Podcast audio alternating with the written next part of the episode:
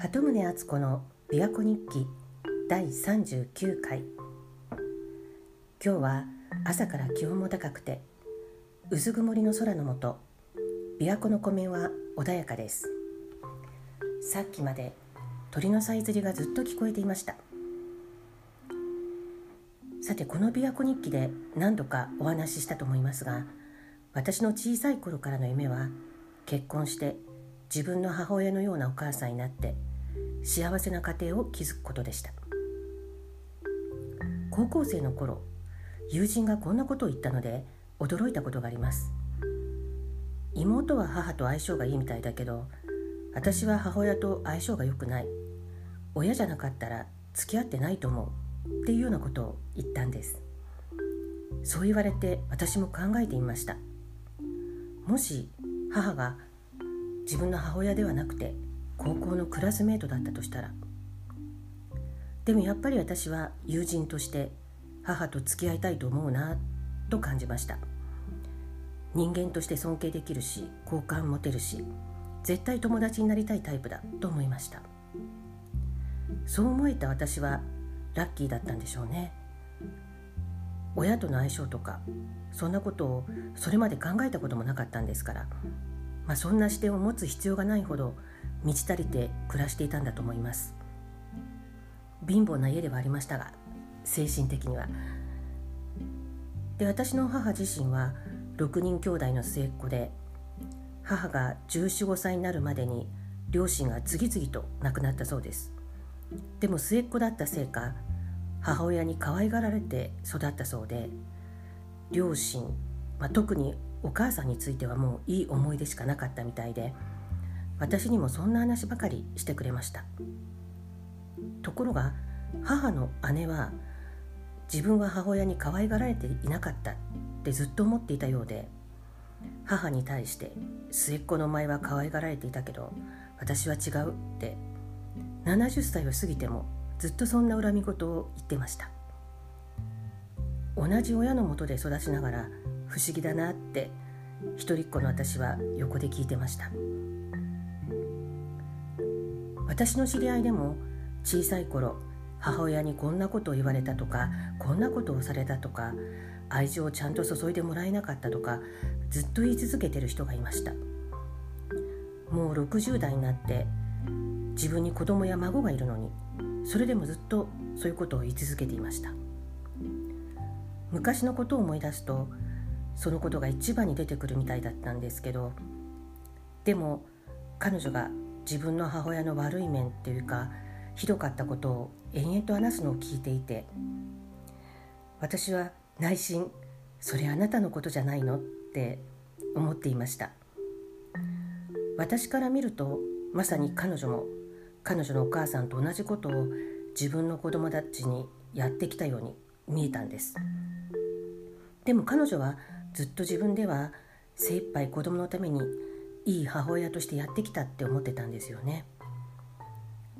自分のことは自分ではわからないんだなって思って私もそのことを自分に言い聞かせました、まあ、でも母親の影響ってこれほど大きいんですね。60代70代になっても母親への思いがこんなにもあるんです、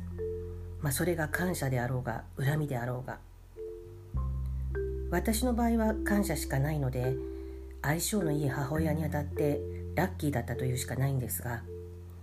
でも高齢になっても親へのネガティブな思いを引きずっているのはかなりしんどいんじゃないかなって想像しますその年齢になったらもうそれは親の問題というよりも自分自身が乗り越えるべき問題として取り組めたらいいと思いますけどでも当事者にとったらそんな簡単な問題ではないんでしょうね。昔働いていた職場にちょっとエキセントリックな同僚の女性がいました。感受性が豊かで才能もあってでちょっと変わっていてだから職場でも目立ってました。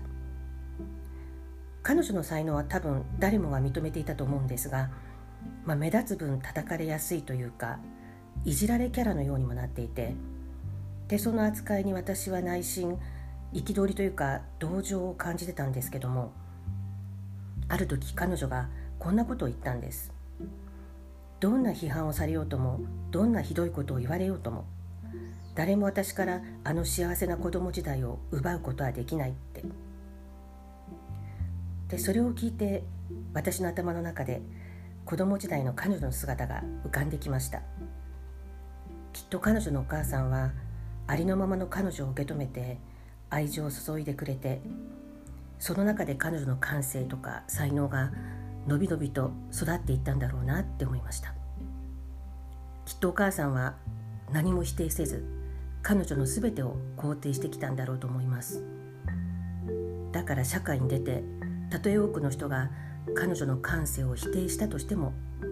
彼女自身はそれで折れることがなかったんです。幸せな子供時代ってそれほど強固な人生の礎になるんだなって改めて思いました。自分自身のことを振り返ってもそう思います。うちの子供はすでに成人しているのでもう子供時代をやり直すことはできませんが彼の子供時代は私にとって本当に本当に幸せな期間だったので彼にとってもそうであったらいいなと思っています。でもたとえ幸せな子供時代を経験していない場合でも幸せな思い出を重ねていくことは可能です。人生のどの時点であっても今からでも幸せな思い出を一つずつ増やしていけばいいと思います。その昔の同僚が言っていたように幸せな思い出は誰にも奪い取ることはできないんですから。今日はこれから庭の草取りをしようと思いますあなたも良い一日をお過ごしください鳩宗敦子でした。